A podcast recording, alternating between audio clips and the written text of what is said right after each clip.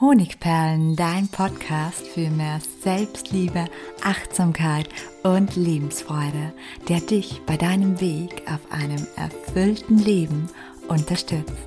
Mein Name ist Melanie Pignitter. Ich bin diplomierte Mentaltrainerin, Buchautorin und Selbstliebe-Mentorin. Und ich freue mich von ganzem Herzen, dass du mit dabei bist. Das Mona Lisa-Syndrom oder anders gesagt, nett, aber ausgenutzt, darum geht es in meiner heutigen Podcast-Episode. Und da ein Großteil meiner Zuhörer nun mal Frauen sind, finde ich es besonders wichtig, dass wir heute über dieses Syndrom sprechen, weil ich denke, es gibt zwar keine Zahlen dazu, aber ich denke, dass ganz, ganz viele von uns, bestimmt mehr als 50 Prozent, zu einem gewissen Maß von diesem Syndrom betroffen sind. Und obwohl dieses Syndrom Mona Lisa ist ein wunderbares und unendlich kostbares Kunstwerk, toll klingt, kann uns das extreme Beschwerden in unserem Leben machen.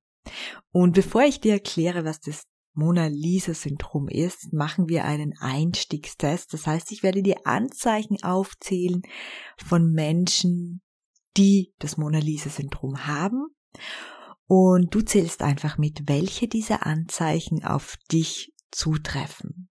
Bevor es losgeht, noch ein kleiner Hinweis. Am Ende der Podcast-Episode gibt es wieder für dich die Möglichkeit, an einem kostenlosen Webinar mit mir teilzunehmen, dem Live-Webinar Der Schlüssel zu deiner inneren Kindheilung. Und dieses findet am 26. Jetzt muss ich glatt nochmal in den Kalender klicken. Am 26.09. statt um 19 Uhr. Ich überprüfe das nochmal. Genau. Und du kannst dich jetzt schon kostenlos dafür vormerken lassen. Und das kannst du einfach tun im Link unten in der Bio. Und jetzt lass uns zurückkommen zum Mona Lisa Syndrom und schauen, ob du betroffen bist. Ich werde dir jetzt gleich die Anzeichen dafür aufzählen. Du sagst selten Nein und erfüllst immer die Wünsche anderer, selbst wenn es dir Unbehagen bereitet. Nummer zwei, du trägst stets ein Lächeln im Gesicht, auch dann, wenn dir innerlich zum Weinen ist. Nummer drei, du fühlst dich verantwortlich für das Glück anderer und opferst deine eigenen Bedürfnisse dafür. Nummer vier, du fühlst dich schuldig, wenn du dich um dich selbst kümmerst oder dir Zeit für dich allein nimmst. Nummer fünf, du vermeidest Konflikte um fast jeden Preis, um die Harmonie aufrechtzuerhalten. Nummer sechs, du belastest niemanden mit deinen Problemen und zeigst dich nach außen immer relativ fröhlich. Du hast das Gefühl, dass andere Menschen deine Freundlichkeit und Hilfsbereitschaft ausnutzen. Und der letzte Punkt, du hast Schwierigkeiten damit Grenzen zu setzen und deine eigenen Bedürfnisse zu kommunizieren. Ja, ich hoffe, du hast mitgezählt, wie viele dieser Anzeichen auf dich zutreffen. Das Mona Lisa Syndrom würde ich sagen, besteht, wenn du mindestens drei dieser Anzeichen sehr gut kennst oder natürlich noch mehr, dann wird das noch eindeutiger. Das Mona Lisa Syndrom ist ja benannt nach dem weltberühmten Gemälde von Leonardo da Vinci und es beschreibt meist Frauen, die sowohl ihre eigenen Bedürfnisse, aber auch ihr Leiden hinter verschlossenen Lippen, genauer gesagt hinter einem Lächeln, dem Lächeln der Mona Lisa, verbergen. Und wer betroffen ist, wird von anderen meist als sehr hilfsbereit, als sehr freundlich und unkompliziert wahrgenommen, also als ein sehr, sehr angenehmer Zeitgenosse. Auf lange Sicht kann aber genau das schädlich sein. Aber bevor wir dazu kommen, sehen wir uns erstmal an, wie so ein Mona Lisa Syndrom überhaupt entstehen kann. Und die Ursachen des Mona Lisa Syndroms, die finden sich sehr oft in der Kindheit. Punkt eins ist mangelnder Selbstwert. Ein Indikator dafür ist, dass man sich selbst als nicht besonders wertvoll wahrnimmt. Wenn wir uns selbst nicht genug wertschätzen, versuchen wir die Anerkennung und die Bestätigung von anderen zu erhalten, indem wir immer für sie da sind und ihre Erwartungen erfüllen. Und meist müssen diese Erwartungen gar nicht erst ausgesprochen werden, denn wir spüren, dass es zum Beispiel für gestresste Menschen einfacher ist, wenn sie jemanden bei sich haben, der ihnen zulächelt, der ihnen Aufgaben abnimmt, der sich zurückhält, der nicht laut ist und der ihnen bei allem zustimmt. Ist unser Gegenüber mit uns zufrieden und zeigt das, so steigt unser Selbstwert, aber das ist leider nur von kurzer Dauer. Und das ist der unterbewusste Grund, warum wir zu diesem Verhalten tendieren. Zumal dabei einiges auf der Strecke bleibt, worauf wir später noch zu sprechen kommen. Nummer zwei sind die Ursachen aus der Kindheit. Und hier haben wir drei verschiedene. Und Nummer eins ist Vernachlässigung in der Kindheit. Das Aufwachsen in einer Familie, in der die eigenen Bedürfnisse nicht angemessen berücksichtigt wurden, kann dazu führen, dass man später am Mona Lisa Syndrom leidet oder dieses Syndrom entwickelt. Und dieses Syndrom kann natürlich auch, obwohl es den Namen einer Frau trägt, bei einem Mann entwickelt werden, wobei es tatsächlich so ist, dass Frauen es häufiger entwickeln. Durch Vernachlässigung lernt ein Kind, dass seine Gefühle nicht wichtig oder sogar unerwünscht sind und es beginnt mit der Zeit, diese zu unterdrücken.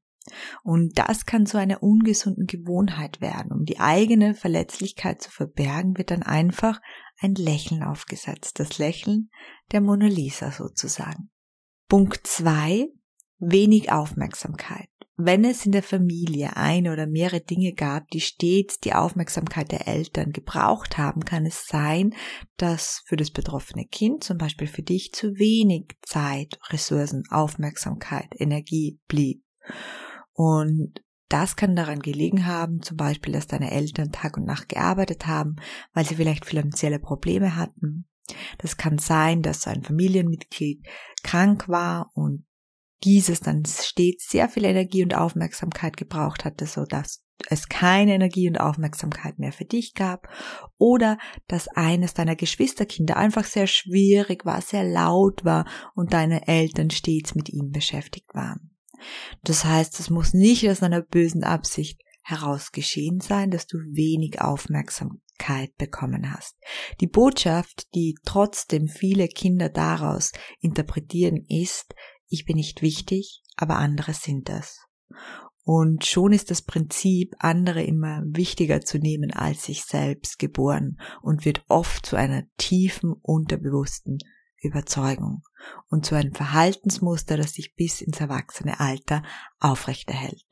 Zudem nimmt ein Kind immer den Platz ein, der noch frei ist. Und wenn eh schon vieles kompliziert, es generell laut ist und generell schwierig ist, dann ist das meist der Platz des unkomplizierten Sonnenkindes, das immer lächelt, genau wie es die Mona Lisa tut. Punkt drei aus der Kindheit ist übermäßige Verantwortung. Auch das ist ein möglicher Grund. Auch Kinder, die frühzeitig mit übermäßiger Verantwortung belastet wurden, wie zum Beispiel die Pflege von Geschwisterkindern oder die Bewältigung elterlicher Probleme, weil ihnen diese anvertraut wurden, können das Mona Lisa-Syndrom entwickeln. In der Fachsprache nennt man diese Überbelastung oder diese zu hohe Verantwortung oder dieses Betrauen mit Aufgaben, für die man eigentlich noch zu klein ist, Parentifizierung. Und es bedeutet, dass ein Kind Verantwortung oder Dinge übernimmt, die eigentlich für Erwachsene gedacht sind. Und diese Kinder lernen ihre eigenen Bedürfnisse zurückzustellen, die kindlichen Bedürfnisse und sich auf die Bedürfnisse anderer zu konzentrieren, wie das eigentlich die Eltern tun, daher auch das Wort Parentifizierung. Natürlich gibt es noch weitere Ursachen aus der Kindheit, die mögliche Auslöser sein können. Und die werde ich jetzt ganz kurz anreißen. Das kann sein, du hast immer wieder das Gefühl bekommen, dass du nicht gut genug bist in deiner Kindheit. Du wurdest mit deinen Problemen allein gelassen. Man hat dir beigebracht, dass du immer nett und brav sein musst. Man hat dir insbesondere als Mädchen beigebracht, dass du dich zu unterwerfen hast. Deine Mutter oder Oma haben dir das Mona Lisa-Syndrom schon vorgelebt.